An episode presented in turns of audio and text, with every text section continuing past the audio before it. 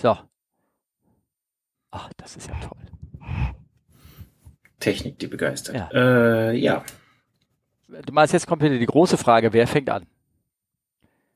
Das sind diese Standardfragen. Okay.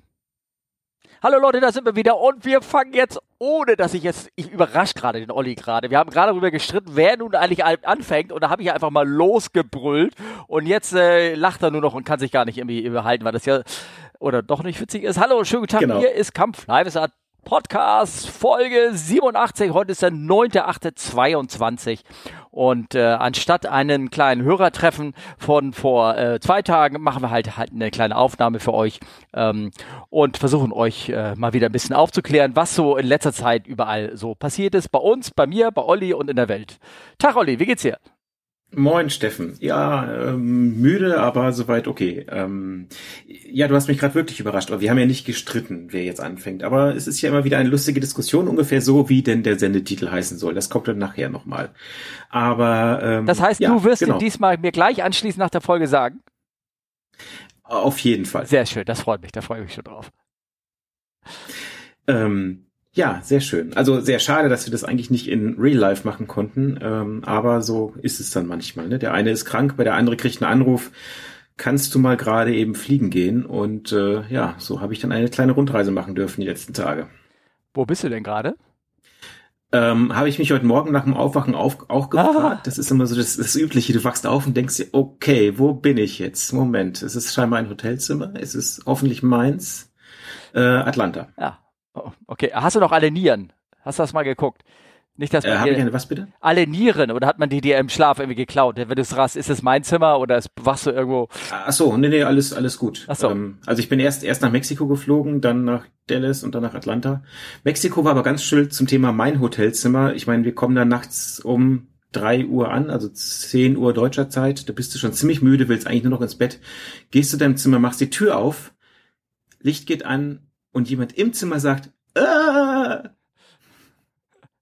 Ja, sehr schön. Das ist aber auch der Klassiker. Die. Dame ja. einer, also die, die offensichtliche Flugbegleiterin einer großen deutschen Airline war sichtlich erschrocken, als ich plötzlich um drei Uhr nachts in ihrem Zimmer stand der Ansicht war, dass ich da jetzt äh, reingehöre Oh, oder so. Okay. Ach du Scheiß. Ja, ziemlich peinlich. Also für, für, für beide, glaube ich. Ja. Äh, ich. Ich glaube, sie hat sich ein bisschen mehr erschrocken, will ich aber auch, wenn ich nachts um drei geweckt werde, wenn irgendjemand da Ja, im ja, Zimmer ja. steht. ja, ja. Ähm, ja, ich äh, bin dann auch nur zur Rezeption runter und sagte, diese Frau habe ich nicht bestellt, ich möchte ein anderes Zimmer haben. ja. Okay. Da haben sie ein bisschen irritiert geguckt und dann habe ich dann doch nochmal ein anderes Zimmer bekommen. Das war sogar mal leer. Ah, okay. Gut, gut, gut. Und wurdest du denn wenigstens am nächsten Tag auch nochmal gestört oder so? Nee, das nicht, Ah, zum Glück. okay. Dann ja, du warst ja nicht mal einen Tag da. Wie viele Stunden warst du genau in Mexiko? äh, drei, äh, 19. 19? Also von, von, von Ankommen, also jetzt äh, Einschlafen mal abgesehen, bis wieder wecken waren es 19 Stunden. Inklusive Wege zum Flughafen und alles, ne? Ja, ja. Ja. Oh, okay. Ich denke, dieses Fliegerleben ist so romantisch. Man sieht da Land ja, und Leute und das ist so. So toll. Ja. Dann fliegst du nachts nach Dallas, bist da nachts um drei oder so, keine Ahnung, wie spät es war. 30 Grad, der Techniker schon so, ich soll mich mal nicht so beschweren. Tagsüber wären es 38 Grad, wegen der Hitzewelle, wir erinnern uns. Ja. Und äh, dann auch noch mit Delta Airlines inneramerikanisch nach Atlanta zu fliegen, das ist, das braucht man so, weißt du? Hm, okay. Ähm, wo, welches Ticket kriegst du denn da? Wo darfst du denn da sitzen? Äh, immerhin vorne, aber das ist, äh, selbst das ist also wirklich, also vorne, also äh, erste Klasse. Es gibt ja nur, es gibt ja nur eine First und eine Economy Class bei denen. Ja, ja, genau, richtig. Also ja, wär- wäre analog unsere Business Class und ähm, selbst da, also das war ein zweieinhalb Stunden Flug. Es gab irgendwie Getränke einmal und dann haben sie so einen, so einen Korb mit Chips und Kekse einmal rumgehen lassen und das war's. ja, okay. Und das kostet dann irgendwie 800 Euro oder so, keine Ahnung. Ja, Race to the bottom, sag ich. ja, ja. ja es soll sowieso alles so teurer werden. Die ganzen Reisepreise haben sich hier am Durchschnitt um 45 Prozent irgendwie verteuert oder sowas. Irgendwas. Sagt, Ja, und also USA auch. Also wir waren, wir waren gestern Abend dann, dann doch mal essen und haben irgendwie ein Bierchen getrunken. Und äh, es war ein mittelschlechter Burger mit zwei Bier und dafür haben wir 50 Dollar gezahlt. Und bei den Wechselkursen das 50 Euro. Das ist schon echt, äh, und das war jetzt nichts Besonderes. Das war einfach ein ganz normaler Laden, ja. Also das ist schon echt erschreckend. Okay, Ähm, ja. Naja, gut. Ja. Naja, auf jeden Fall ist ja äh, das sozusagen mit ein Grund, weshalb ähm, wir äh, das äh, Hörertreffen nicht machen konnten in Marburg, weil dich hat die Firma praktisch äh, äh, rausgerufen und ähm, was natürlich irgendwie ein bisschen schade war. Und äh, ich, äh, ja, na gut, äh, ich hänge hier immer noch in meinem kleinen äh, Corona-Idyll herum. Also ich habe heute Morgen den Test gemacht, habe da diese drei Tropfen da an dieses äh, äh, Probe-Example gegeben und dann wandert ja äh, so ein bisschen das, dem, den Lackmusstreifen da, wandert die Flüssigkeit hoch und ich guck so hin und das hat irgendwie, also gefühlt 20 Sekunden gedauert und dann war der Strich, der, also dieser Positivstrich halt dann war denn da und dann habe ich gesagt, naja gut, okay, also bin immer noch drin. Mir geht's aber einigermaßen gut. Halt ähm, so ein bisschen die Nase läuft, ein bisschen Hüsten gelegentlich. Ich kann sein, dass ich also im Podcast, äh, liebe Leute, ab und zu mal so ein bisschen äh, räuspere. Und äh, das ist es aber soweit. Aber die ersten drei Tage habe ich mich schon so ein bisschen schlapp gefühlt. Hm. Ja, Hauptsache ist nicht, nicht zu schlimmer Verlauf. Nee, nee, nee, gar nichts. Obwohl ich jetzt letztens, ja. heute, genau. seit heute habe ich so einen metallischen Geschmack im Mund. Ich hoffe nicht, dass irgendwie, das einfach bei mir in Zeitlupe abläuft, weißt du, dieses Ganze, was da so darum gehört. Ne? Metallischer Geschmack? Wo hast du wieder reingebissen? Äh, ja, keine Ahnung. Hast das Treppengeländer abge abgeleckt oder so? Ja, vielleicht. Ich weiß, nein. Oder so, kennst du das, diese, diese, diese neuen Volt-Blockbatterien, wenn man da die Zunge dran hält? Hm. Ja, lecker. Das mache ich immer jeden Morgen, um wach zu werden. Naja, also. Aber du warst doch jetzt, du warst doch jetzt auch neulich in den USA. Ja, und das war äh, ziemlich geil. Also davon habe ich ja anscheinend ja auch mein kleines, äh, meines, mein kleines Geschenk, dieses kleine Corona-Covid-Geschenk ja mitgebracht. Ähm, ich schätze mal, da irgendwo auf der Rückreise habe ich mich ähm, ähm, dann das eingesteckt. Ja, ihr wisst es ja, ich habe ja, wir haben ja vorher schon die ganze Zeit darüber geredet. Ich war in Oshkosh und ich muss sagen, also Leute, da muss man mal wirklich hin. Und äh, das Ultimative ist es natürlich auch dort selber mit dem Flugzeug hinzufliegen, ähm, diese, dieses ganze Arrival-Verfahren zu machen mit der Fisk Arrival. Ähm, das, das ist ja so ein äh, spezielles VFR Anflugverfahren, da gibt es ein riesenlanges Notem, das kann ich gerne mal hier in die Shownotes packen, äh, könnt ihr euch anklicken. Da steht genau, wie man ähm, anzufliegen hat, den Flughafen ähm, äh, dass du da praktisch dich äh, zu einem bestimmten Punkt reinfliegst. Es gibt drei beginnende Anflugpunkte für diese Arrival, die festgelegt sind auf der Karte sozusagen. Es ist rein visuell. Du hast eine vorgeschriebene Geschwindigkeit, eine vorgeschriebene Höhe, in dem du da reinfliegst. Und während du über die Artes hörst du dann, okay, wir fangen jetzt an, oh Gott, jetzt habe ich die Namen nicht so im Kopf, ähm, äh, River Point und noch was, gibt so drei, vier Punkte, die sind namentlich sozusagen benannt und definiert und da fängt diese Fisk Arrival Transition an und, ähm, und dann fliegst du dahin und dann guckst du, ist da schon jemand und da versuchst du dich einfach hinten dran zu ordnen, indem du mit deinen 90 Knoten in 800 Fuß genau längs fliegst und wenn du den Verkehr hast, fliegst du den und folgst du dem hinterher in einer halben Meile Abstand. Okay. Es hilft wirklich sehr, so einen ADS-B-Empfänger an Bord zu haben. So, dass du Wegen der halben Meile, oder? Ja, auch zu gucken, ähm, wer ist denn da noch so? Wo, wo, weißt du, wo fangen die, die Leute fangen sich ja an schon vor, so ein bisschen zu orientieren. Ne? Dass du guckst, äh, wer ist denn da, dass du weißt, ah, jetzt, ähm, ähm, ich sag mal so, da vor dir fliegt schon einer hin, da kommt so 30 Grad von links, also und dem werde ich nicht mehr einholen, also klemme ich mich gleich hinter dem. Weißt du, so eine Art. Und irgendwann siehst du ihn natürlich auch so ein bisschen. Und das klappt eigentlich überraschend gut. Passiert da nichts? Scheint sehr wenig, ne? Also weil alles auch so kontrolliert abläuft und du dich ja auch von Anfang an gleichmäßig in eine Richtung ab äh, einordnest. Dir, dir kommt ja keiner entgegen. Du, du hast diesen einen Punkt, wo sie triffst, aber jeder ist da relativ vernünftig und guckt auch und und äh, guckt auch genau das, ähm, was ähm, äh, wie der andere Raum geht. Die meisten haben ADSB mit dabei. Die haben alle möglichen Empfänger mit dabei, zumindest auf ihrem iPad und können gucken. Und äh, ja, dann, dann folgst du dem anderen hinterher. Und irgendwann kommst du an diesen Punkt Fisk, wo du ranfliegst. Ähm, und da unten stehen ja am Boden äh, Fluglotsen oder Tower oder Controller mit großen Ferngläsern. Und die gucken dann und identifizieren dich da rein, rein optisch. Wir flogen dahin mit der DA42. Das ist eine Zweimod, eine äh, eine Diamond äh, Twin Star, wie sie so schön heißt. Die sieht sehr markant aus. Ich kann dir jetzt gleich auch nochmal ein kleines äh, Bild da reinstellen in den Shownotes, dann seht ihr das. Und so dass wir das nicht machen mussten, was alle immer machen müssen, wenn sie erkannt werden. Wenn die Lotse stehen da oben und dann kommt die erste von 500 Cessnas an. Die sehen natürlich alle, wie alle gleich aus.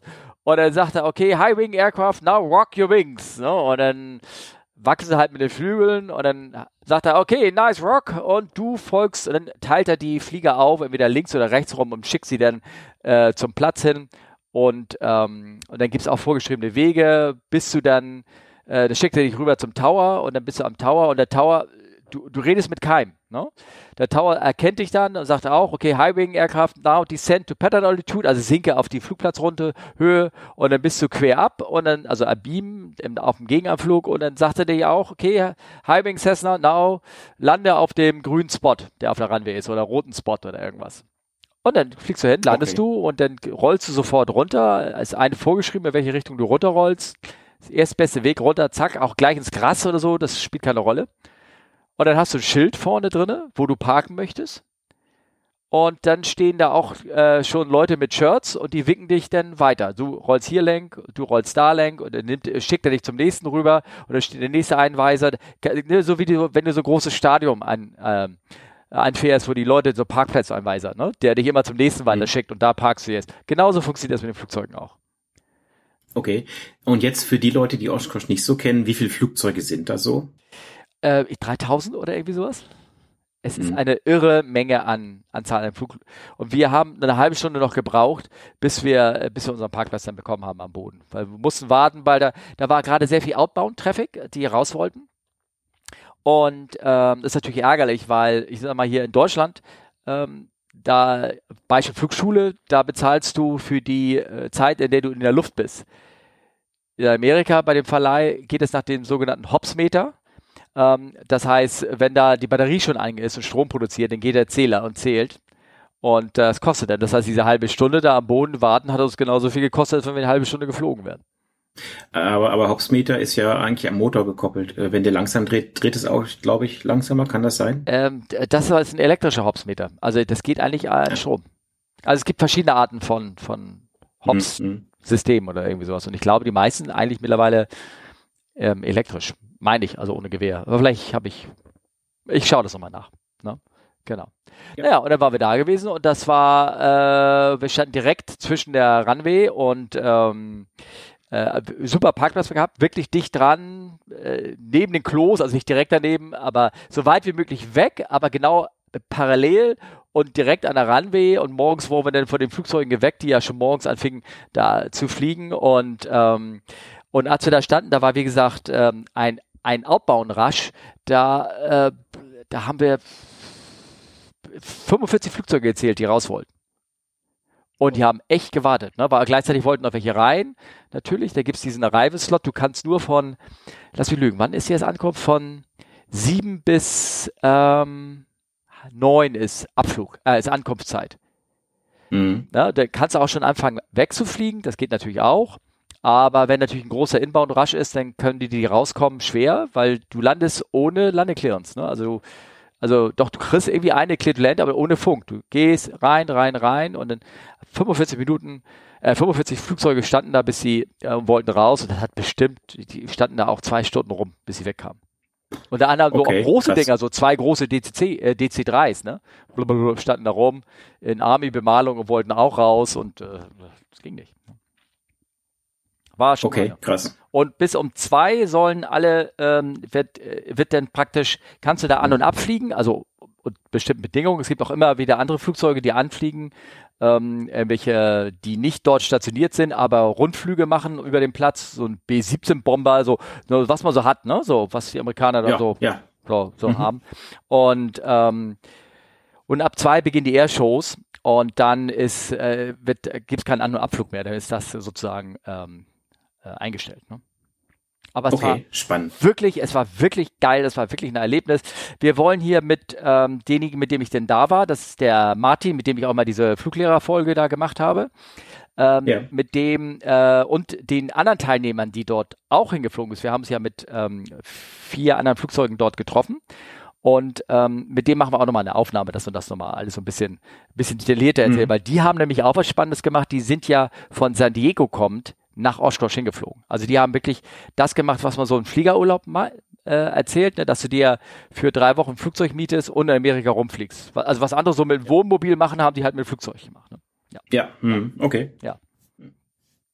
sehr beeindruckend. Ja, äh, war es auch. Und vor allen Dingen, ähm, also wir sind ja nur von Washington nach ähm, äh, Oshkosh geflogen. Ich bin ja mhm. über Washington rein und sowas. War so ein bisschen spannend. Übrigens noch kleine Anmerkung noch, weil ähm, den Flieger, den wir uns da ausgesucht haben, die DA42, die hatte äh, so ein kleines äh, Problem oder war vorher noch äh, zur Maintenance im Shop. Und da haben sie ein kleines Problem festgestellt und das Problem haben sie also last-minute technisch gefixt. Der Flieger ist morgens um zwei gelandet und wir sind um 11 Uhr dann losgeflogen. Also es war wirklich eine knappe Kiste sozusagen. Ja, ja. okay. Also auch der Besitzer des, des Fliegers, na gut, der wollte natürlich auch, dass der Flieger dann in die Vermietung wieder reingeht. Der hat sich da echt nochmal Mühe gegeben, um die Kiste dann da äh, rechtzeitig ins, äh, ja, praktisch äh, fertig zu machen. Mhm. Okay. Mhm. Ja, doch, sehr interessant. Also ich würde da auch gerne mal hin, aber ich glaube, die nächsten Jahre wird es vielleicht eher schwierig. Mal schauen. Ach, da sagst du einfach äh, zu deiner Frau, du Schatz, ich bin kurz weg. Und dann ist gut.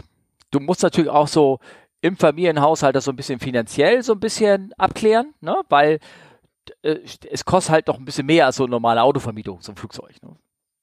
Ach so, ja gut, ich meine, wer sich gleich so ein Zweimod mietet, also naja gut, äh, ist halt so. Aber äh, ja, kann ich also kann ich, ich ein Lied von singen? Tatsächlich, äh, also zum Thema mal spontan fliegen und die ganzen Nachteile, nicht nur ein ausgefallenes Hörertreffen, sondern äh, heute wäre auch Eingewöhnung im Kindergarten von meinem Kleinen gewesen ja, und okay. äh, ja, ich ja. bin unterwegs. Und das ist ja. schon sehr ärgerlich, muss ich muss ich. Ja, ja, ja, klar. Aber, ja. ja. Ja. So ist es halt. Ach ja, und noch irgendwie Handwerker im Haus und dann musste alles remote klären mit sechs Stunden Zeitverschiebung. Läuft total gut. Ah, Aber naja. Na, das ist ja der normale Fliegerwahnsinn, oder? Ja, ja. Das, das sowieso. Ja. Das sowieso. Ja. ja. Aber jetzt weg von äh, Oshkosh äh, ja. zu anderen Sachen. Ich meine, da sind ja doch, äh, sagtest du, eine Menge Flugzeuge, die da rumstehen und rumparken. Aber ja. es gab von Andreas einen ganz äh, interessanten Link und ich habe den irgendwo schon mal gesehen, muss ich zugeben. Ähm, oder ob was wir sogar hatten, äh, aus der Süddeutschen Zeitung. Ja, genau. Aber kennst du die Geschichte? Also lies mal vor. Ich, ich, ich suche den Link gerade nochmal raus. Entschuldigung, bin ein bisschen Also, also inhaltlich ähm, stehen in München halt so ein paar Eurowings äh, A330 oder Eurowings Discover A330 mhm. und ähm, ja, die stehen da halt so rum. Ja.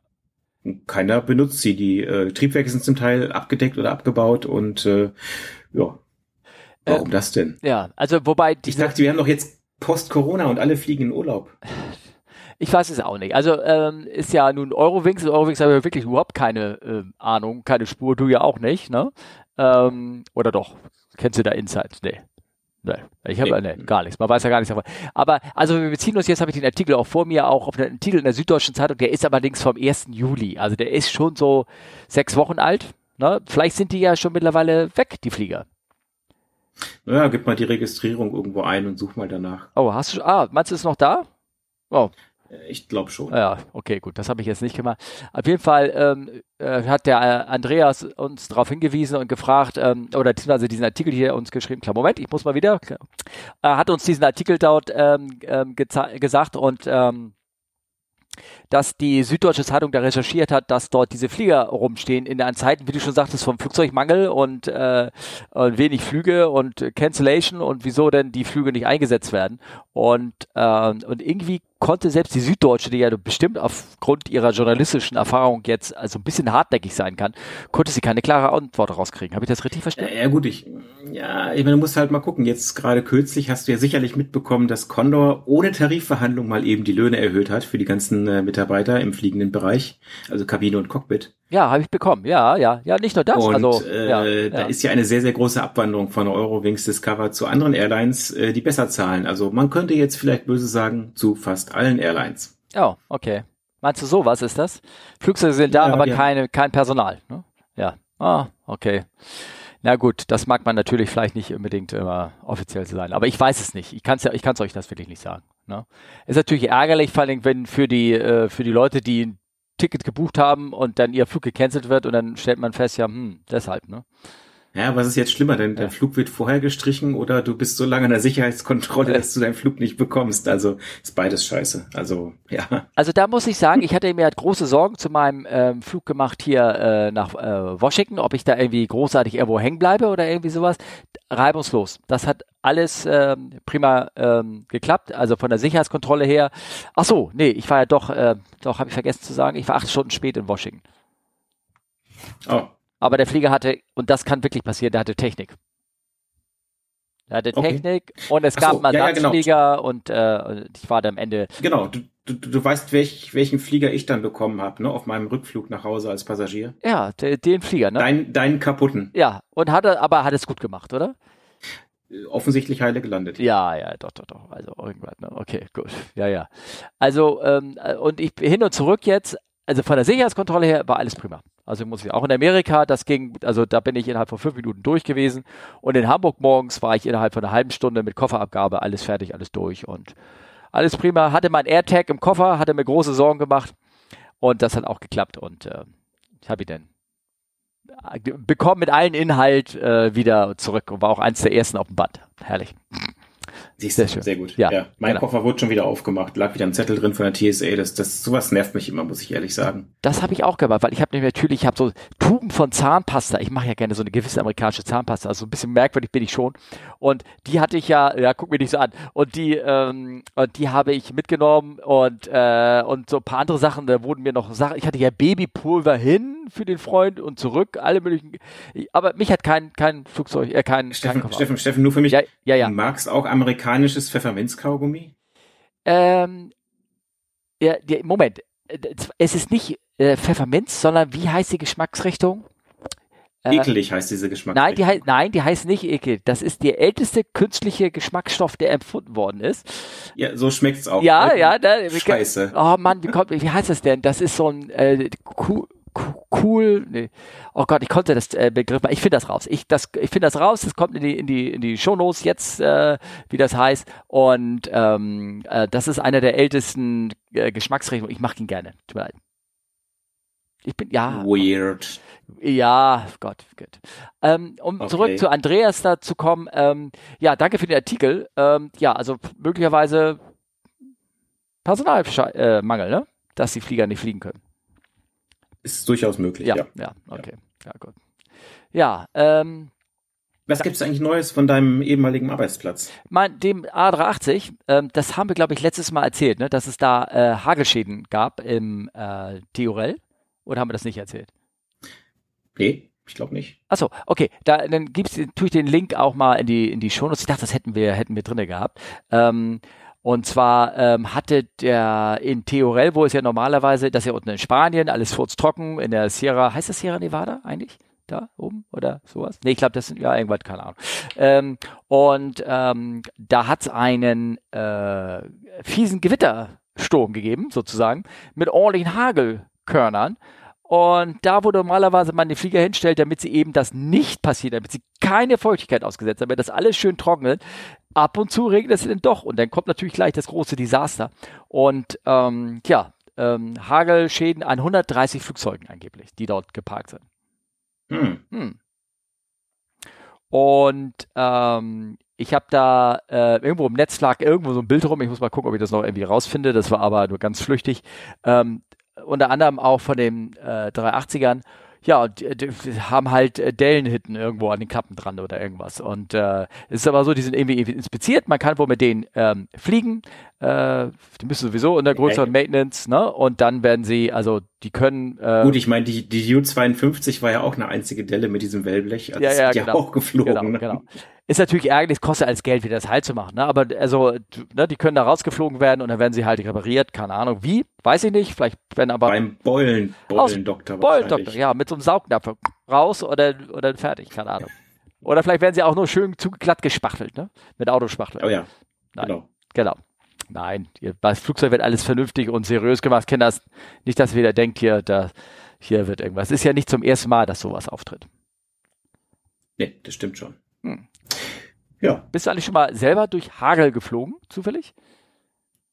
Ähm, also nicht so, dass nee. es Schaden gab oder irgendwie sowas, aber. Ich glaube nicht. Also es ist schon durch sehr, sehr starken Niederschlag. Aber ich glaube, also es war extrem laut, aber ich glaube nicht, dass es Hagel war, ehrlich gesagt. Ja. Also man sieht es, ist halt dunkel, ne? Wenn es dann dunkel ist, finde ich, sieht man das irgendwie schlecht. Ähm, von daher, ja, also Nee, ich glaube nicht. Also das äh, brauche ich auch, glaube ich, nicht. Das äh, sind so ein paar Sachen. Nee. nee. Also so richtig Hagel brauchst du natürlich nicht, aber ähm, also ich bin durch Regen mit so Graupel drin oder sowas, ne, so schweren Graupel. Da bin ich schon äh, durch. Ne? Das war auch irgendwie nicht so als solches im Radarbild zu erkennen. Es war im Winter dann, ne? wo die Dinger nicht so groß werden oder irgendwas. Und äh, ja, wie du schon sagst, das ist schon ordentlich laut. Also das macht schon ordentlich Krach in der, in der Kiste dann vorne drin. Und es ist meistens nur ganz kurz und dann hört es ja wieder auf, irgendwie. Weil es ja meistens nur so ein ja. Pocket ist, ne? irgendwas, was da äh, passiert. Naja. Mh. Ja, also das zum Thema 380, das war, ging ja auch ein bisschen durch die Presse und äh, falls ihr irgendwie zu Infos haben solltet, ich weiß, dass die Dinger wieder, natürlich wieder fliegen werden und man kann sie dort rausfliegen. Das habe ich auch gehört. Mhm. So. Und ja. sonst? Aktuelles. Ah. Oh. Hast du das also, mit, äh, mitbekommen mit der Cessna, die da notgelandet ist? Naja, ich habe es dann durch, durch deine Shownotes ehrlich gesagt mitbekommen. Mhm. Ähm, ja, was soll man sagen? Es ist eigentlich alles ganz toll. Die Berichterstattung der amerikanischen Medien ist halt wieder so üblich. Wir zeigen die Szene mindestens dreimal so im ja. NTV-Stil. Ja. Und es ist also äh, knapp an so vielen Leuten vorbei und also ach, das ist also so only yards away und ja, der hat einfach eine richtig gute Notlandung gemacht. Der, der hat, glaube ich, auch ein bisschen. Also ich, ich habe so ein bisschen Kannst dich erinnern, das war äh, vor, war das letztes Jahr ähm, in dem Sommer irgendwo in Florida, wo einer mit so einer, ähm, mit einem schweren Militärflieger Einmord ähm, äh, eine Notlandung gemacht hat und auch ins Wasser ja. äh, gegangen ist? Mhm, genau. genau. Und, ähm, und da war das ja so ein richtig belebter Strand. Der ist ja praktisch noch über den Köpfen weg von so Leuten ausgeflärt und hat das Ding da äh, ins Wasser gesetzt. Und ähm, äh, hier in dem Sinne kann man sagen, na wenigstens war da keiner. Ne? Naja gut, das war Seattle. Ich meine, bist du mal in Seattle ins Wasser, äh, also ins Meer gegangen, dann weißt du, warum da kein Mensch drin ist. Das ist schweinekalt. Ich war ehrlich gesagt noch nie in Seattle. Warst du schon in Seattle? Nein, aber in Vancouver. Und Ach so. Das hat mir gereicht mit dem kalten Wasser. Nee, aber das ist ja da Pazifik. Äh, ich glaube, das ist schon schweinekalt und ja, äh, die stimmt. wenigsten Leute haben da so wirklich Lust, äh, da ins Wasser zu gehen. Ja. Ähm, nee, und ich meine, der hat das ja toll gemacht. Schön parallel zur Küste. Das heißt, ähm, wenn er dann da rauskommt, ist er auch schnell im, im seichten Wasser und äh, ja, also macht natürlich äh, alles irgendwie Sinn, äh, nur dass die Medien das natürlich wieder richtig gut präsentieren konnten. Ja. American Style American sozusagen. Style. Ähm, ja, klar, logisch. Ich meine, wenn äh, in Kalifornien das Wasser schon arschkalt ist, wird es oben in Seattle nicht wärmer werden, meinst du, ne? Na, nicht so ganz. Ja, da hast du auch recht. hast du auch recht. Auf jeden Fall, ähm, ich habe das, ich fand das irgendwie, weil das ein interessantes Video ist, wie das Ding denn Wasserlandung ganz klassisch, typisch. Du kannst das Fahrwerk bei so einer Cessna, also den normalen, simplen Cessnas kannst du nicht einfahren und wenn du mit, mit, mit ausgefahrenem Fahrwerk auf dem Wasser landest, ja, dann überschlägt sich die Kiste und das konnte man auch da ähm, sehr schön sehen. Ähm, äh, hat sich überschlagen, er ist dann da rausgegangen und dann hat sich es anscheinend wieder im Untergehen richtig hingedreht und man sah, nachher gibt es so schöne Bilder, wie das Flugzeug unter Wasser geparkt ist, dann sozusagen. Ja. Ja, ja. genau. Ist auch der Grund, Leute, dass, weshalb man, äh, wenn eine Notwasserung ist, dass man das Fahrwerk eben halt nicht ausfährt. Auch Sully damals hat es nicht aus, ausgefahren, sondern hat es ganz normal mhm. eine Bellylandung gemacht, ohne, ja. ohne das. Also falls ihr euch das mal fragt, warum man das macht, aus genau den ähm, Gründen sozusagen. Ja. Ja. No? Ja, und dann ist noch was anderes passiert. Das fand ich irgendwie sehr traurig. Ja, ich habe es aber auch nicht ganz verstanden. Also es ist wieder ein, ein, ein Zwischenfall, ein Unfall in in USA, wo ein Flugzeug, so ein ja so ein, so ein Frachtflugzeugchen das Fahrwerk nicht richtig ausfahren konnte, hat dann auch so eine halbe Bauchlandung gemacht, soweit völlig normal und okay. Und da ist irgendwie einer vorher aus dem Flugzeug gefallen, gesprungen, keine Ahnung. Ich habe das nicht so ganz verstanden, muss ich ehrlich sagen, zumal die Person halt keinen Fallschirm dabei hatte und das alles natürlich nicht gut ausgegangen ist. Äh, hast du das verstanden? Also ich habe es vor allen Dingen mehr verstanden, indem ich ähm, das Flugzeug erstmal genau benenne. Also es war am 30. Juli jetzt passiert. Das ist nämlich, der ja. Flugzeug ist eine Casa C212 Aviocar. Und das ist nämlich... Kennt jeder. Ja, es kennt jeder. Ähm, äh, es kennt bestimmt professionelle Fallschirmspringer weil mhm. das Flugzeug ist eigentlich kein Frachtflugzeug und es wurde auch hier nicht dafür eingesetzt, sondern es wird speziell für Fallschirmspringer gebaut. Ah, okay. Und es hat auch kein Einziehfahrwerk, sondern es hat ein Fixed-Wing-Fahrwerk. Also wie so eine olle Cessna halt. Das Fahrwerk kannst du nicht einfahren. Aber wie kann das denn nicht ausfahren nach diesem Bericht? Das verstehe ich jetzt nicht. Ähm, äh, der hat, war der Bericht falsch. Da, da ist das Ding auseinandergefallen. Also das haben sie ja das Rad verloren oder irgendwie sowas. Kann ja passieren. Ah. Okay. Na? Also so habe ich das äh, verstanden, ähm, als ich mir das Flugzeug äh, äh, durchgelesen habe. Dieses, das, das hat kein Einziehfahrwerk, das ist fest. Müsste man nochmal irgendwie äh, nachgucken, aber ich bin mir eigentlich ziemlich ähm, sicher. Und ähm, und ja, nun sind alle ein bisschen am Spekulieren. Es, es wird wenig darüber berichtet, was genau irgendwie so ein bisschen passiert ist. Also die sind ähm, geflogen, glaube die haben auch Fallschirmspringer irgendwie abgesetzt oder wollten sie landen, haben irgendwie eine harte Landung gemacht oder eine, eine doofe Landung. Auf jeden Fall ist dann was am Fahrwerk kaputt gegangen. Dann sind sie durchgestartet. Und dann haben sie eine, ja, wurde ihnen gesagt, hier, du hast Probleme mit deinem Fahrwerk oder ist irgendwas abgefallen oder irgendwie sowas. Die hatten vier Stunden Sprit an Bord und dann sind sie zum nächsten Flugplatz mit größerer Runway hingeflogen und wollten erstmal ähm, äh, gucken und ähm, haben dort ein bisschen gekreist, keine Ahnung, Verfahren gemacht, alles Mögliche, weiß es nicht, keine Ahnung. Und dann ähm, äh, weiß man nur noch, dass der Pilot, der Kapitän, der dann da, ich nenne ihn mal Kapitän, also der Kommandant, gesagt hat, dass sein, sein erster Offizier das Flugzeug oder sein Co-Pilot das Flugzeug verlassen hat. Und mehr weiß man noch nicht so richtig und wie das passiert ist. Ähm, ich könnte, ich bin jetzt mal spekulieren, weil es ist in dem Moment, wo da jetzt jemand auf diese Art ins Leben gekommen ist, ist so eine Art Criminal ähm, äh, Investigation. Und dann wird nicht gleich alles rausposiert, weil das ja möglicherweise vielleicht auch ein Tatort ist, sei es ein Selbstmord oder irgendwas in der Art, dass du erstmal, dass sie das erstmal Der Kapitän war so frustriert über seinen Co, dass er ihn erstmal rausgeschmissen hat. Das äh, ist natürlich auch ein Szenario. Ja, das, das ich, hätte, ich hätte, ich hätte, ich kenne das, kennst du, also du kennst es ja nicht, aber ich kenne sowas ja ganz, ich, also, ja, ja, das, nein. Ja, okay. Hm. Ja, aber trotzdem komisch. Also es war halt so, so, so ein Bericht, so hm, irgendwie so nichts, nichts Ganzes, nichts Halbes.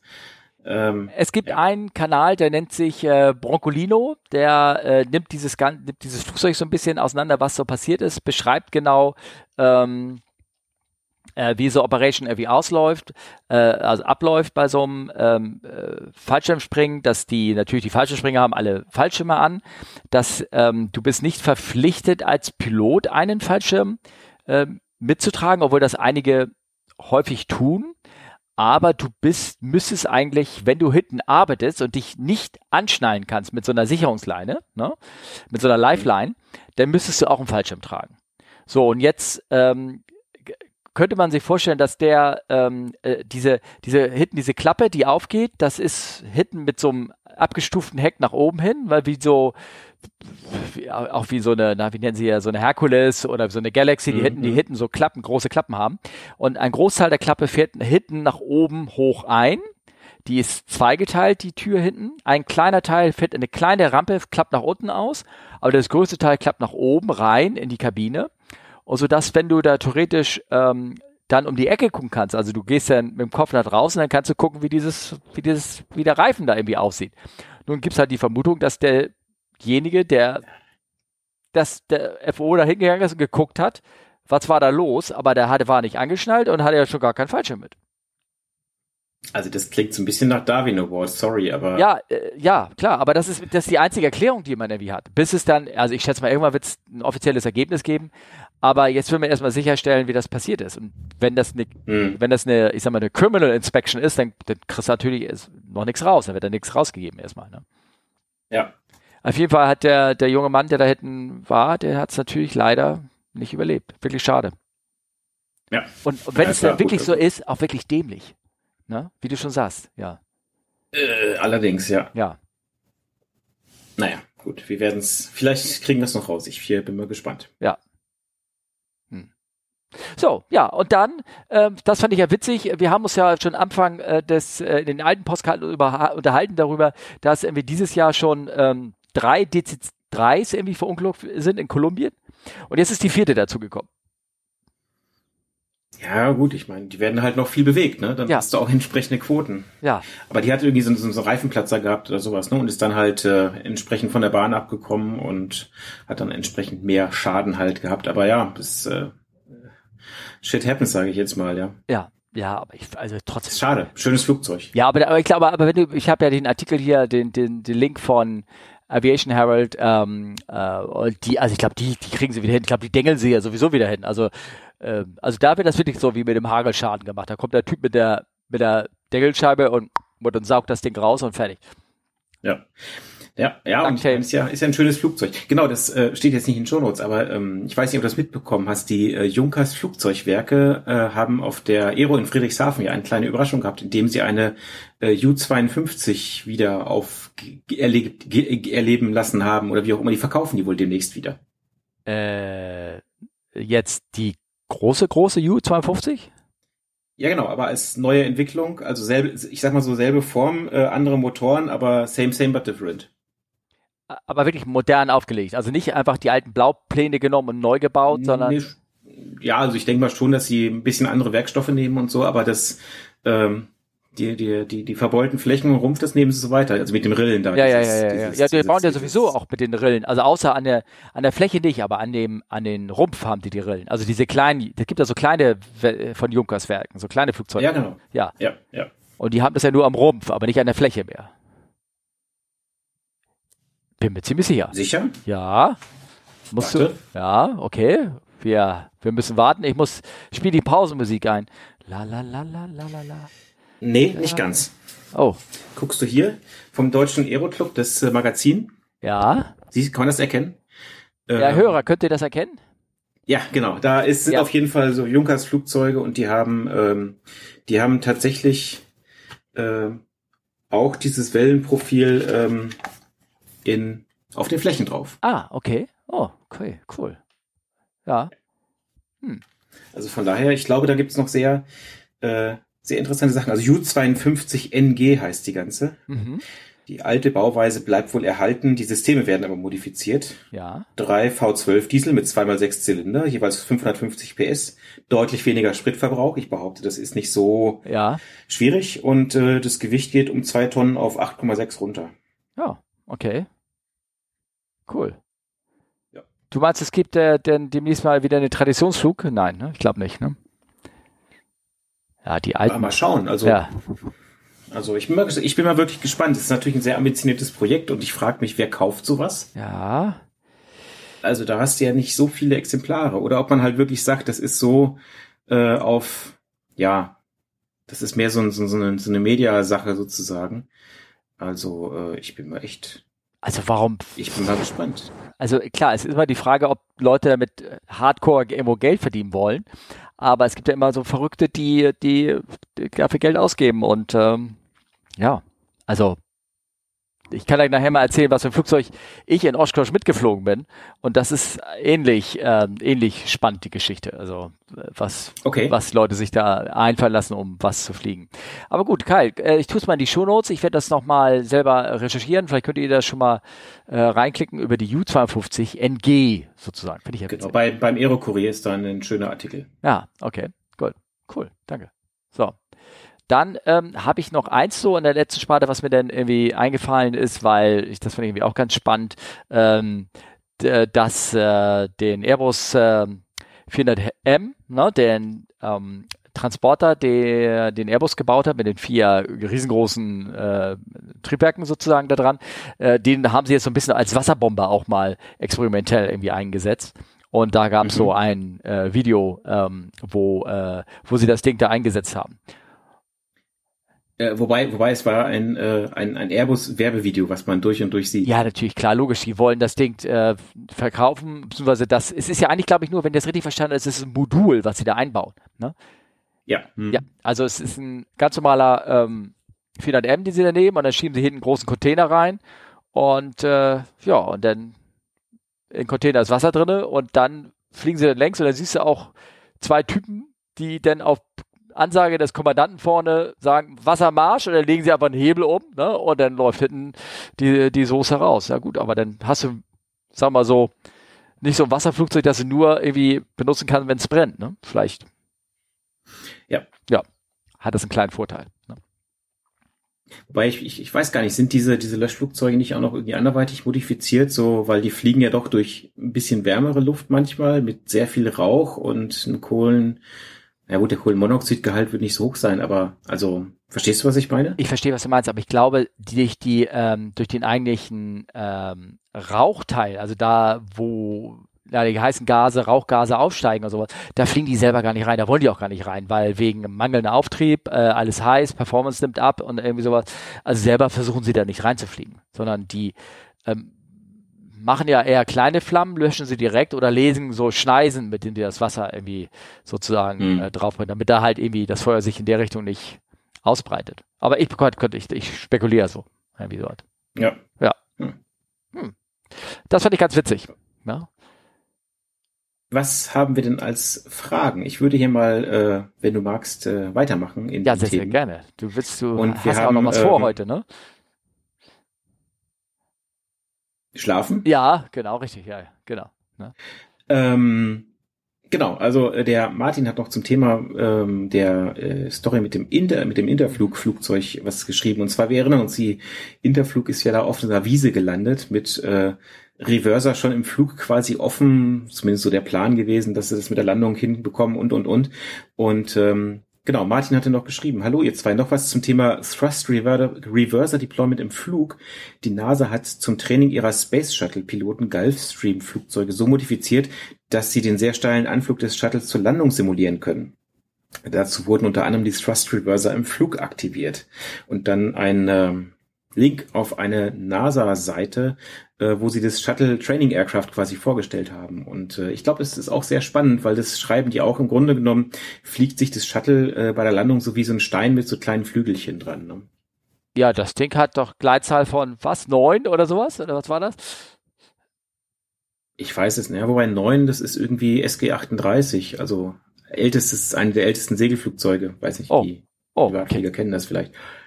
Aber gut, ja, mag sein. Also. Na, dann wird es noch weniger sein. Also, ne? Ja, ich glaube auch. Aber äh, auf jeden Fall, Martin, vielen Dank dafür. Das ist äh, auch ein sehr, also die Seite ist sehr interessant und äh, ich stelle mir das schon spannend vor. Also wenn du da so so steil runterkommst, ich glaube, das ist durchaus anspruchsvoll. Naja, und du hast halt nur einen Versuch, ne? Bei, ähm, ich sag mal so hier bei diesem Space Shuttle Simulator, da kannst du ja Gott sei Dank, glaube ich, hoffentlich die Dinger wieder normal schalten und sagen, okay, jetzt machen wir mal einen zweiten Versuch oder irgendwas. Ja, ja, das ist. Äh Na gut, auf der anderen Seite, du fliegst ja auch Segelflugzeuge. Du hast auch keinen Schleudersitzer drin und gar nichts. Und du hast ja auch nur einen Versuch, oder? Oder kannst du durchstarten? Ja, ist eher schlecht, ne? Also ja. ähm, ich, ich glaube, das ist auch das Lustige, wenn du als, als Segelflieger anfängst mit der Fliegerei, dann ist das ja völlig normal, dass du quasi einen dauerhaften Triebwerksausfall hast. Mhm. Und äh, bei der Motorflugausbildung trainierst du das ja auch, dass du das Triebwerk halt oder den Motor genau genommen auf, äh, auf Leerlauf stellst und dann halt irgendwie landen musst mit mhm. deinem Fluglehrer. Ja. Und ähm, ja, man, man sieht dann schon, also die, den Unterschied zwischen den Leuten, die Segelflug gemacht haben und die Leute, die das halt eben nicht gemacht haben. Äh, böse Zungen behaupten, dass diese, dieses, dieses große Ding da, dieser Propeller beim Flugzeug nur dafür ist, um die Piloten zu kühlen, weil wenn es langsam ist oder aus ist, fängt der Pilot wahnsinnig an zu schwitzen. Ähm, ja, ist schon zu merken, glaube ich. Ja, aber ich meine, so ein Motorausfall kommt, das kann dir, kann dir echt immer passieren. Ähm, ich hatte doch mal hier so eine Folge mit ähm, äh, dem Morell, der hat so ein bisschen über die Elektro-W-Liste, über diese Elektro-Weltflugrekord erzählt. Und der fliegt ja mittlerweile sehr viel mit dieser ähm, Pipistrel W-Liste rum, äh, macht Platzrundentraining und äh, fliegt lokal irgendwie rum, was man halt mit dieser Maschine, ich glaube, die hat 45 Minuten irgendwie Endurance oder irgendwas, was man da machen kann. Und selbst der hat jetzt auch schon ein Engine-Out mit der Kiste erlebt. Und nicht zwar, weil der Strom alle war, sondern weil das Ding durch irgendein ähm, Hardware, Software oder irgendein Fehler halt aufgehört hat zu laufen. Und dann ist er halt, äh, aber war in der Platzrunde, ist reingeglitten und äh, wieder ausgestiegen, ganz normal. Ne? Did you, did you try switch it off and back on again? Ja, ja, genau, genau. ja, das, wobei das ist ja äh, ganz kurz, ich, ich schweife gerade ganz kurz ab, aber wir haben, ähm, wo habe ich das jetzt gerade gelesen? Da war ein ähm, Bericht über die ähm, Elektroflugzeuge, momentan die ganzen, die, die ganzen Startups, die hochkommen mit allen möglichen Modellen und äh, da gibt's ja ohne Ende. Ich glaube, jetzt ein Oshkosh ist auch wieder ein, ein Probeexemplar ähm, geflogen und ähm, mhm. haufenweise haben die äh, Probleme, also mit äh, Triebwerksausfallen, mit ähm, äh, äh Landung, die, äh, äh, wo der Flieger denkt, in, in 30 Fuß so, jetzt äh, bin ich am Boden und schaltet, schaltet die Dinge ab, was natürlich bei so einem Flugzeug, was reinhuvert, so ein bisschen schlecht ist, ne? weil ähm, die sind meistens alles, sind alles nur so unbemannte Versuche ähm, mhm. Aber es sind schon einige Sachen da passiert und manche wurden sehr, sehr dämlich. Was ist bei dem einen, habe ich gehört, jetzt Inverter-Lock passiert? ähm, also wo ähm, ja, wo äh, Vertolog, ich, da muss ich erstmal nachgoogeln, was das äh, genau heißt, aber da ist ähm, die, ja praktisch ein Softwarefehler, ist der Strom in die falsche Richtung geleitet worden und ähm, hat ja, hat den Motor ausgeschaltet. Klack, bumm, und das war's dann. Aber dann, dann frage ich mich so, ich meine, es hat ja schon immer irgendwie gezeigt, dass je einfacher die Technik ist, desto weniger fehleranfällig ist sie. So, ich bin jetzt eine totale Laie, aber dann kann man doch eigentlich im Grunde genommen äh, Batterie, ich sag mal aus Modellbau hätte man das Ding Fahrtregler genannt, Motor, äh, das Ganze an einem laut-leise-Hebel, sprich dem Schubhebel oder Leistungshebel äh, angeschlossen im Cockpit und that's it. Also warum muss man denn jetzt irgendwie noch Sachen einbauen, dass das Ding automatisch sich abschaltet, wenn es am Boden ist oder so ein Scheiß? Entschuldigung, wenn ich das mal so sage, aber ich, ich weiß es nicht. Also es hängt ja auch viele Sicherheitsfeatures mit da dran. Dann, dann sind das ja auch alles meistens ja Drohnen. Also die, landen, die wollen ja senkrecht starten und landen ohne Runway. So und ähm, ähm, äh, da, da ist wahrscheinlich ein bisschen mehr Logik drin, damit du die Dinger richtig ansteuern kannst, da, weil du ja mit vier Rotoren musst du ja auch dann mhm. die Steuerung machen, ist ja dann Multicopter, ne, sozusagen. Ja, ich, ne? ich, ich war jetzt, ich Na? weiß bei einem normalen ja. Flugzeug, aber okay, ja gut, dann, ja. ja, ja. Also deswegen, nee, bei dieser Veles hat mich das irgendwie auch sehr erstaunt. Ähm, vielleicht kann ich ja was im Netz zu äh, finden. Ich habe das nur ähm, so gehört, äh, ob das, ähm, äh, ob das schon was äh, so bekannt ist, ne? Dass, ähm, ob das wirklich eine, so diese Edge Cases sind, wo irgendwas war, wo was dann irgendwie bis jetzt keine aufgefallen ist und dass das Ding dann irgendwie ausgegangen ist. Mhm. Möglicherweise hättest du auch einfach, einfach, wie du sagst, rebooten, einmal ausschalten und wieder einschalten, dann wäre es gegangen. Aber wenn du in der Flugplatzrunde ist wahrscheinlich und du hast den Runway vor dir, dann, dann denkst du darüber erstmal nicht nach. Dann sagst du jetzt hier, die Kiste landen, fertig. Ne? Ja. ja, ja, klar, klar. Das, ja. das ist richtig. Genau. Ich habe übrigens, es gibt ja auch, ähm, ich schweife hier nochmal ab, ich habe gerade nämlich einen, so einen Videokanal entdeckt, da ging es um den, äh, wie heißt der, mit den zwei Rotoren, wo die Rotoren nach vorne klappen, dieser Militärtransporter? Äh, Osprey. Osprey, genau. Osprey. Und da gab es ähm, auch schon zwei, drei Unfälle, die aufgetreten sind. Und zwar, wenn die auf Schiffs anfliegen. Ne, die werden ja auch auf Schiffen eingesetzt. Und, ähm, und da gibt's so ganz interessante äh, Konstellationen. Die hat ein einfacher Hubschrauber, hat das nicht. Und zwar, die haben ja zwei Rotoren. Und wenn die das Schiffsdeck anfliegen, dann müssen sie in einem ganz bestimmten Winkel bei ganz bestimmten Winden genau anfliegen, weil die erzeugen ja links und rechts einen Downwash. Und wenn, also so habe ich das jetzt grob verstanden, wenn du ähm, in einer bestimmten Art der eine Propeller zuerst über die über das Deck kommt und während der andere äh, äh, noch über über den ja offenen See ist, kann man sagen, wo 30 na, 30 Fuß, ja, vielleicht 30 Fuß runter die Wasserflow echt, dann ändert sich die, die Anströmung ähm, natürlich, ne? weil mit dem einen ist Boden runter, bei einem nicht, sodass mhm. ähm, du schlagartig, wenn du da, wenn du da nicht aufpasst, wenn du das nicht richtig machst, kannst du ähm, massiv äh, den Auftrieb äh, verlieren. Du kriegst dann, dann saugst du deinen eigenen Propwash wieder mit ein, sodass du dann ähm, äh, auf der einen Seite auf einmal ja Fallen kriegst, sozusagen. Könnt ihr das vorstellen?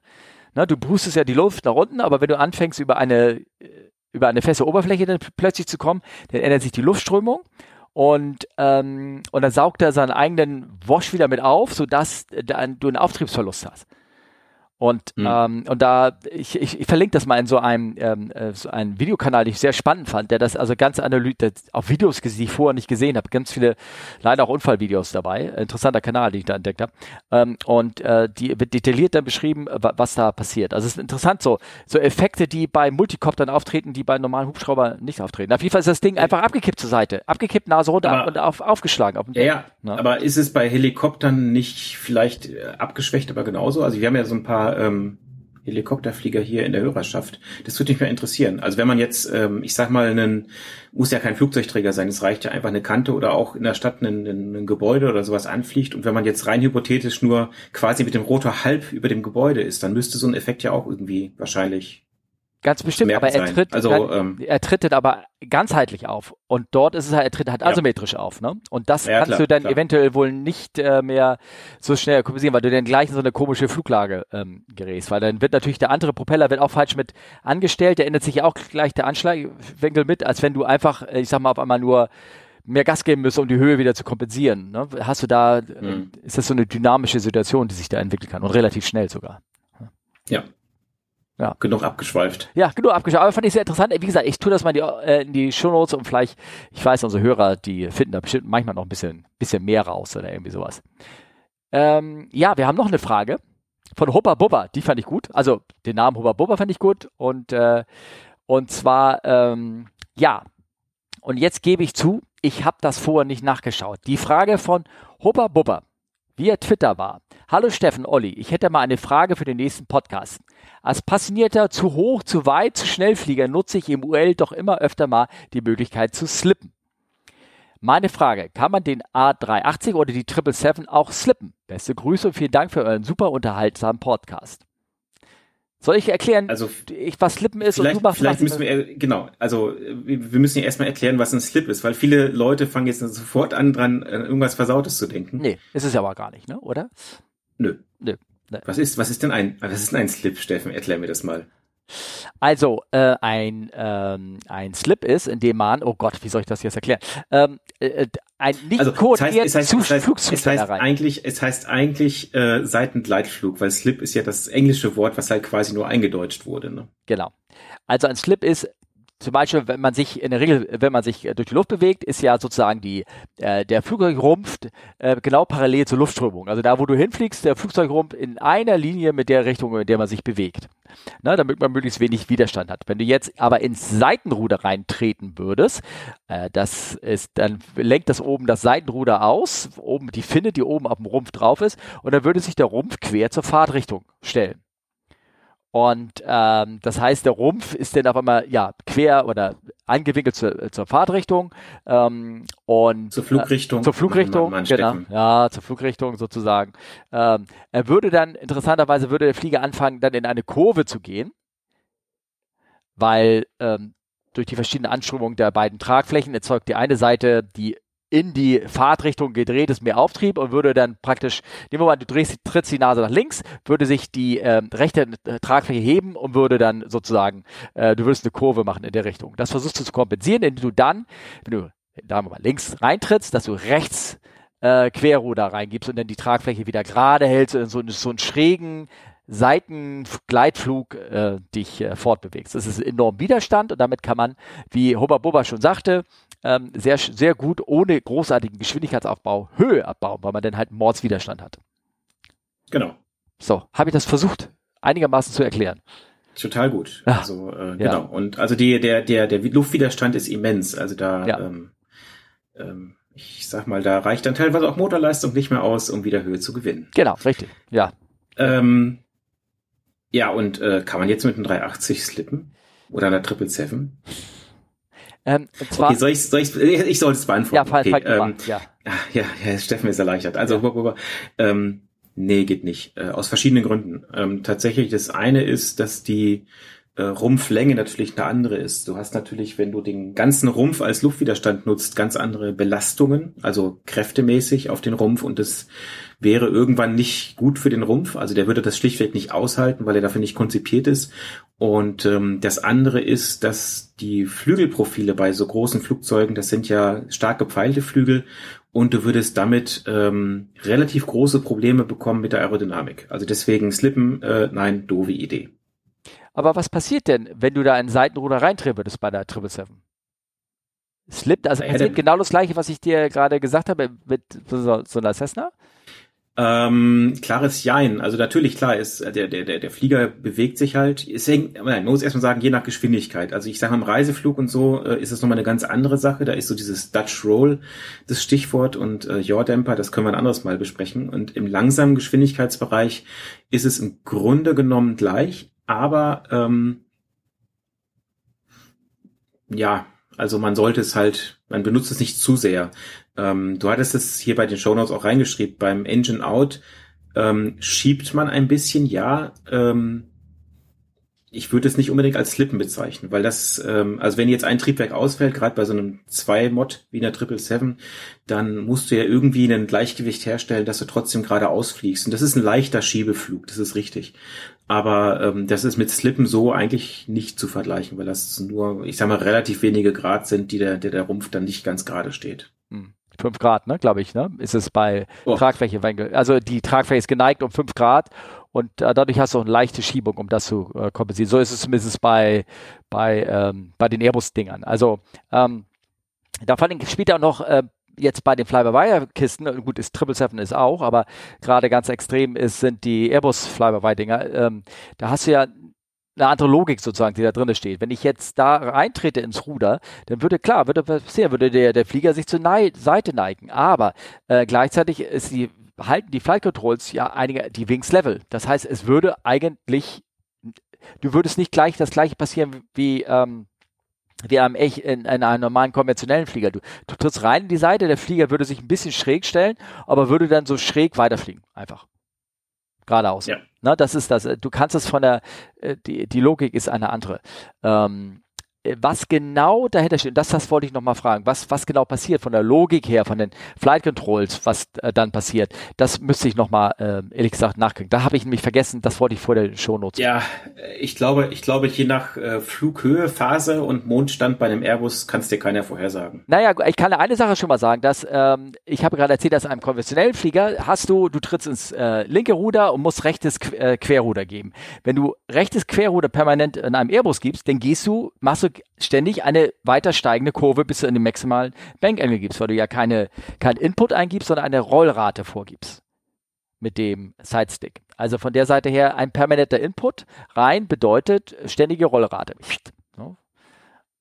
Also funktioniert das schon mal so nicht. Was du, ähm, äh, wo du aber nicht durftest, aber theoretisch machen konntest, sind so die alten Boeing-Flieger, so eine, so eine 3.7, so eine Olle, die kannst du auch slippen. Das ist ja nichts anderes als eine riesengroße Cessna. Da trittst du rein mhm. und dann machst du Querruder und dann funktioniert das genau das Gleiche. Nur was passiert ist, bei den ganzen, unseren ganzen Jets, die wir fliegen, wenn du da Querruder einputzt, gehen ja auch immer die Spoiler mit raus. Meistens, weil auch durch den Spoiler mit die Rolle kontrolliert wird irgendwann. Und dann hast du also noch mehr Auftriebsverlust, noch mehr Widerstand, sodass du da enorme Mengen an, an Power brauchst, um das Ding dann sozusagen zu halten. Ne?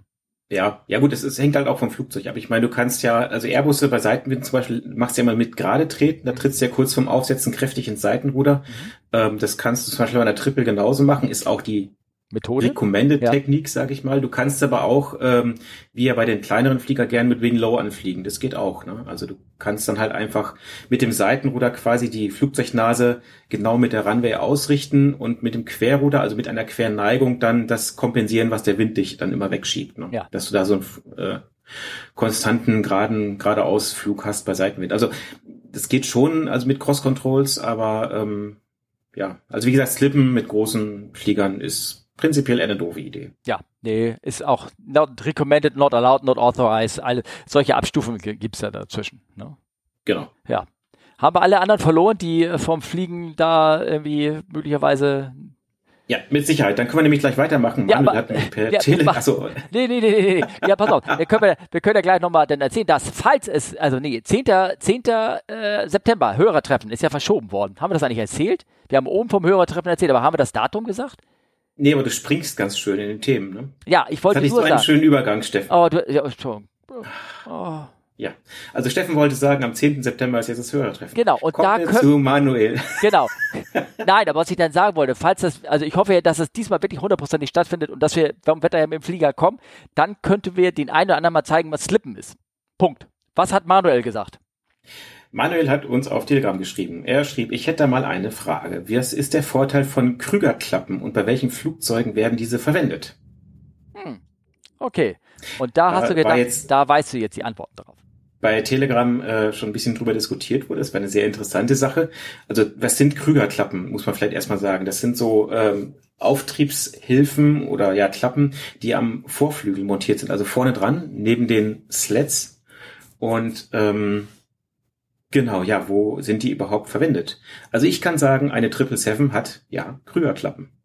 Genau. Viele Flugzeuge, auch viele moderne Flugzeuge haben Krügerklappen. Wie viele verschiedene Arten von Klappen, also wir reden jetzt von Landeklappen, Auftriebshilfen, wir kriegen nicht von der, von der, von der, keine Ahnung, Regisseurklappe oder irgendwie so, sondern diese Dingern, die, die Profil der Tragfläche verändern, ne, sozusagen. Genau. Wie viele, wie viele Versionen gibt's da eigentlich? Hihihi. Was, was fällt dir also an? Es gibt, ja, es gibt Krügerklappen, dann gibt's äh, also alles, was jetzt vorne ist sozusagen. Dann gibt's diese Sleds, die klassischen Vorflügel. Es gibt Slotted Sleds. Ähm, also ich sag mal vier. Vier. Für vorne? Ja. Für vorne. Für vorne. Und für hinten? Ich weiß, ich hab, auch vier. Ja, auch vier. Nee, auch glaub, vier. Auch vier. Ich habe nämlich ein bisschen Sicheres nachgeguckt. Auftreten bei völliger Ahnungslosigkeit. Ja, ja, ja. Ich habe natürlich vorher ein bisschen nachgeguckt. Ich bin natürlich klar im Vorteil, ist ja klar. Ähm, ähm, äh, Krügerklappen, ähm, äh, aber was ist der Vorteil? Wir können erstmal, wir können da gleich nochmal andere irgendwie erzählen oder irgendwie sowas, aber was ist der Vorteil von Krügerklappen? Also ich könnte jetzt diplomatisch sagen, es verbessert die Aerodynamik im Langsamflug. Ich glaube, der, der Vorteil, wenn, ist das einfach, dass sie simpler im Aufbau sind, als so ähm, eine, ein, so ein richtiger Sled zu bauen. Ähm, das ist das Einzige, was mir irgendwie so ein bisschen einfällt. Die sind nicht so effektiv wie die Vorflügel, wo die Nase rauskommt, diese äh, äh, Nose Droop, da gibt es ja verschiedene Arten von Sleds, wie du schon sagst, und dann gibt es auch welche, die haben Schlitze dazwischen, ne, damit die Luft nochmal so ein bisschen durchstreichen kann und noch mehr. Ähm, du willst ja immer verhindern, dass die, St oder immer dafür sorgen, dass Luft immer an der Tragflächenoberseite anliegt und das kannst du durch all mögliche Sachen irgendwie ähm, machen. Und der Vorteil von Krüger, ich glaube, die sind einfach ähm, in der Konstruktion einfacher. Die stallen zuerst, die erzeugen nicht ganz so viele Hochauftriebshilfen. Deswegen findest du zum Beispiel bei dem Bobby bei der 737 Krügerflaps an der Flügelwurzel zwischen Triebwerk und Flügelwurzel hast du da ganz simple Krügerflaps drin, die von unten, das ist ja praktisch so ein Blech, was aus der Tragflächenunterseite nach vorne klappt. Mehr ist es ja eigentlich gar nicht.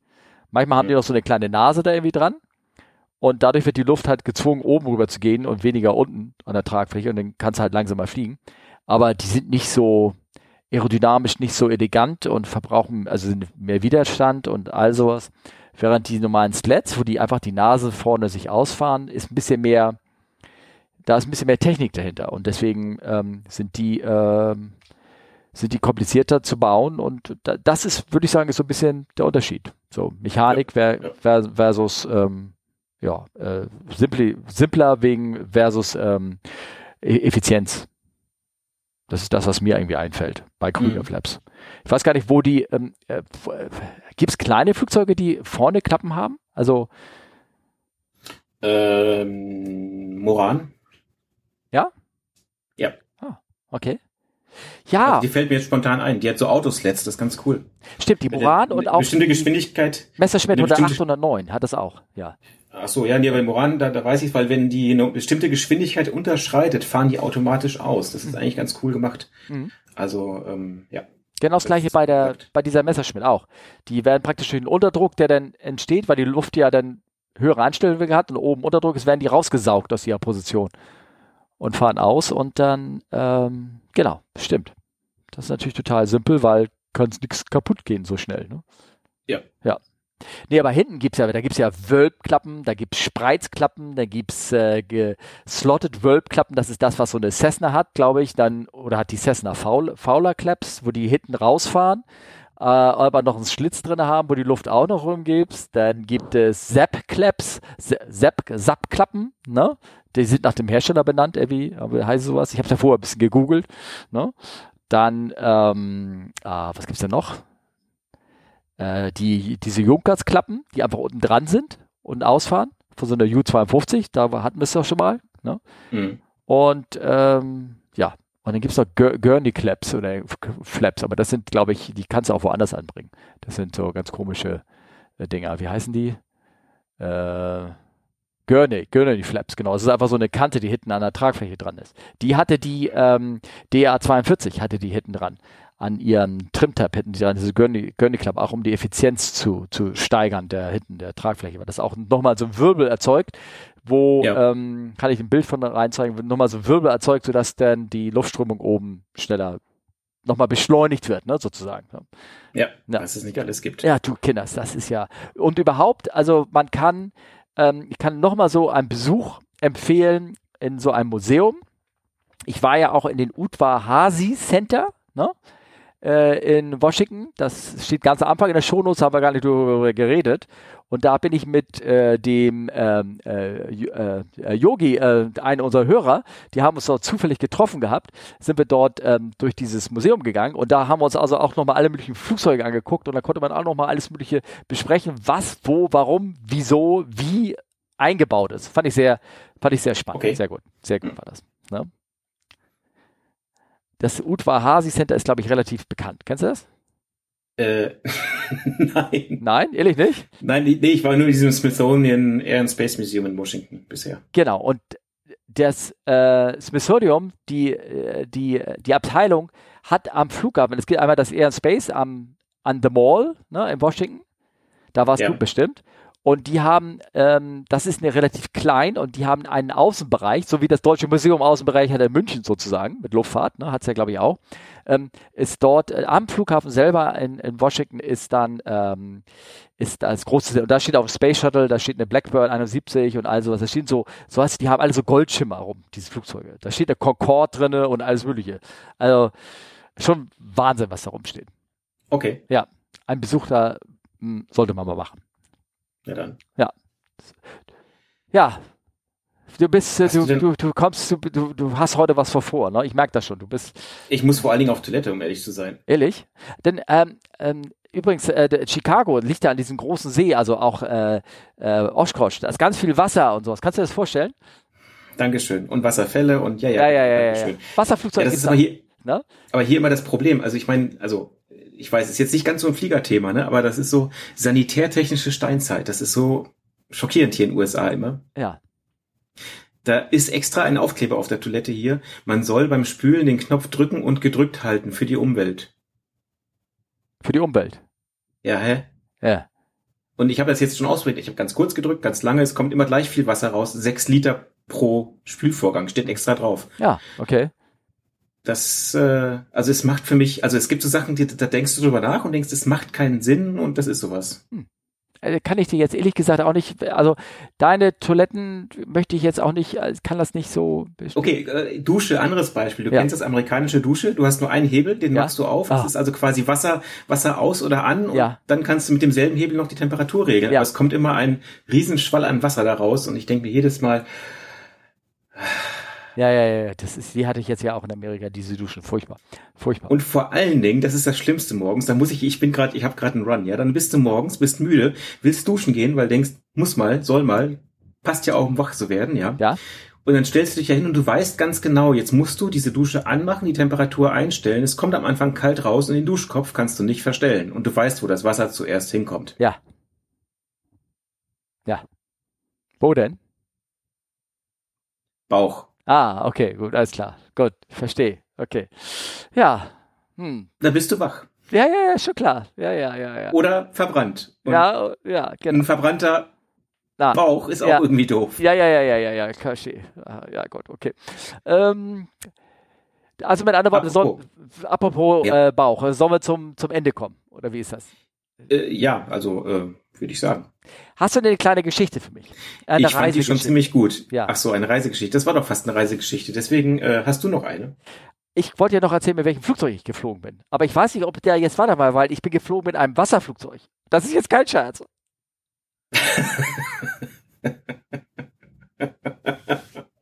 Echt? Ja. Folgendes. Ähm, ich gehe da abends in Oshkosh herum Ne? Schau mir die Flugzeuge an, dann sehe ich in der, hinten in der Ferne eins, für mich eines der wunderschönsten Flugzeuge überhaupt stehen, eine Catalina. PB, PBY Catalina. Ne? Ähm, Gehe da hin und dann sehe ich gerade so einen Typen da rumwürsteln und äh, kommt noch so ein anderer dazu, unterhalten wir uns und hey, können wir mal reingehen und so und dann sind wir reingegangen. Da ist dieses, diese Catalina, das ist, und jetzt kommen wir mal hin auf besondere Leute, die irgendwie Geld leisten sich und allen möglichen Scheiß machen. Der hatte sich diese Catalina in den 70ern gekauft und ähm, hatte das Ding dann so eine Art in so Yacht-Style umgebaut. Also das ist ja normalerweise ist das ja eine, ein Flieger gewesen, der hat unheimliche Reichweite und Wasserflugzeug äh, auf dem Rumpf landet er ähm, und hat ähm, war eingesetzt worden im pazifischen Raum, um dort nach Überlebenden zu suchen ne, und sowas. Das heißt, das Ding kann irgendwie sieben, acht Stunden in der Luft bleiben. So, den hat er komplett erstmal einkleiden lassen, überall die ganzen, also ne, erstmal eine Dämmung reingebaut, damit die Kiste leise war. Denn so Yacht-Style, so mit, ähm, ich, wie gesagt, ich hau noch ein paar, paar Fotos in die Show los rein, ähm, so mit äh, so Messinglämpchen, weißt du, wie so, wie so ein altes Boot halt, ne? Irgendwie sowas. Ähm, äh, ausgepolstert hinten und diese Catalina hinten hat zwar ja so große Blasen an der Seite, große Bubblefenster. Ich weiß nicht, ob du die äh, im Kopf hast. So, mhm. und das war wie so eine Lounge, wie so die Eigner-Kabine ausgebaut. Da habe ich auch äh, Fotos vorgemacht, da waren Gott sei Dank keine Leute drin noch am Anfang. So, und dann bin ich mit dem, äh, habe mir das Ding angehört, ein Wahnsinnsflieger. Sagt er, der Besitzer hatte das halt gekauft und ist dort äh, zehn Jahre lang so in der Karibik rumgeflogen. Das war so statt, Bo statt Yacht, ist er dann da zu Insel zu Insel, ist auch mal in Hawaii, nach, in den äh, Pazifik runter, auf die, äh, keine Ahnung, Fidschi-Inseln und sowas, dann mit der Kiste geflogen und sowas. Und ähm, war seine fliegende Yacht. Äh, Gibt es auch einige Presseberichte darum, kann man darüber lesen. So, ich verlinke das mal in die Webs hier der Webseite mit rein. So, und ähm, ja, das ähm, äh, und da bin ich mit den Typen da ins Gespräch gekommen, war das der, der Pilot, der mit der Kiste da war gerade. Ja, und dann haben wir uns ausgetauscht. Ehemaliger Delta-Pilot, der jetzt gerade in Rente gegangen ist. Ich so, hm, kenne ich. Ich bin da ein ehemaliger anderer Pilot, der auch gerade in Rente gegangen ist und haben uns ein bisschen über unsere Flugzeuge ausgetauscht. Und dann hat er gesagt, hey, ich fliege morgen ähm, dahin, willst du mal mitkommen? Ne? Ich so, klar. Ja, und dann stand ich am nächsten Morgen um 7.30 Uhr da mit meinem Spezi Martin. Und dann sind wir da reingesprungen ins Flugzeug und sind dann hingegangen, äh, nach Appleton geflogen. Und äh, dort hat er den Rundflüge gemacht. Da haben wir ein bisschen gewartet, ehrlich gesagt, da haben wir so ein bisschen die Zeit verschwendet. Aber ich habe dann auch nochmal Geld eingeworfen und einen Rundflug gemacht mit der Kiste mit Wasserlandung. Sind wir Wasser gelandet äh, und dann sind wir wieder gestartet, haben wir da ein bisschen auf dem See einmal ganz kurz angehalten, Fenster aufgemacht, rausgeguckt und dann wieder gestartet und wieder zurück und dann wieder mit dem Rückflug wieder zurück nach äh, Oshkosh. Das war echt geil. Sehr geil. Ja, ja hat Spaß gemacht, ich, muss ich sagen. Ich. Das war ein Erlebnis, ein paar Bilder ohne Ende, war wunderschön. Ja. Also das heißt, das war ein Delta-Kapitän jetzt in Rente, hat sich eine Catalina gekauft. Was äh, kaufst nein, nein, du dir jetzt? Nein, nein, nein, der hat sich nicht die Catalina, der hat gekauft, hat sie nicht. Nein, die sind ja meistens sind die ähm, äh, äh, die, die gehört irgendwie so einer Stiftung oder irgendwie sowas, die ein und noch einen Flieger äh, betreibt und die verkaufen, die halten das Ding dadurch am Leben, dass sie diese Rundflüge irgendwie machen. Ähm, ja. Ich glaube nicht, dass er äh, für seine Flugtätigkeit da irgendwie Geld kriegt. Ne? sondern mhm. das ist einfach mhm. Spaß am Fliegen. Es ist ja sowieso so, du steigst, ähm, da müsste ich, äh, aber das, vielleicht machen wir das in der Folge mit Martin, äh, wenn wir dann wirklich uns erhalten, über so, ähm, ähm, ja, diese Szene der Leute, die äh, ja, einfach verrückt sind und sich äh, Type-Ratings äh, mal irgendwo mitfliegen machen, eine Type-Rating machen auf der und der und der, dem Flieger und du kannst dort auch deinen Wasserflug Type-Rating machen auf der Kiste, ähm, indem du dort, ähm, ja, erster oder zweiter ähm, Pilot wirst von, von dem Ding, wirst halt Geld rein, mhm. fliegst bei Stunden ja. mit denen und kriegst dann ein Rating. Und dann kannst du die Kiste, die hast es dann in deiner Lizenz drin stehen. Anfangen ja, ja, kannst du natürlich damit am Ende nichts, außer dass du die Kiste mal geflogen bist. Ja. Ja, ja genau.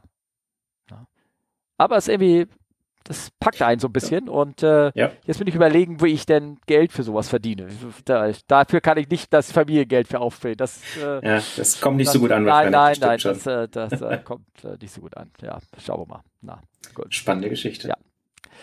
Gut, das war meine Geschichte zum Abschied. Ein paar Fotos kommen mit rein, schaut euch die an. Es war sehr, sehr schön. Ich bin gespannt. Wenn ihr noch Anregungen habt oder Fragen oder Feedback oder sowieso einfach mal mit Steffen schreiben wollt oder mir, dann könnt ihr das machen bei Twitter at fragcfwu, Charlie Fox und Whisky Uniform. Ihr könnt äh, bei Telegram uns schreiben, ihr könnt eine E-Mail schreiben an fragen at comeflywithus.de. Und was war das letzte nochmal? Ich habe es vergessen. Äh, diese, ich habe da nie, ich habe da seit ungefähr zwei Monaten nicht reingeguckt. Das nennt sich Instagram. Oh, ja, du dachte, du machst es ja mal. Irgendwie Instagram, come fly with us, ähm, Understroke Podcast. Oh. Unterstrich, oder wie es heißt. Ah, diese Schmerzen. Ja, das ist äh, ja. Name. Ich weiß, wie das heißt. Sehr schön. Ja. Prima. Vielen Dank, dass ihr dabei wart. Ich hoffe, es hat euch gefallen. Genau, bis zum nächsten Mal. Ach so, und äh, jetzt haben wir ja eins eigentlich vergessen. Also Hörertreffen, 10. September, Save the Date. Wir werden nochmal Infos veröffentlichen. Genau, 10. September, Save the Date. Fly in alte Location, hoffentlich können da diesmal alle. Sehr gut. Tschüss, ciao und Mach's auf Wiedersehen. Tschüssi. Bye bye.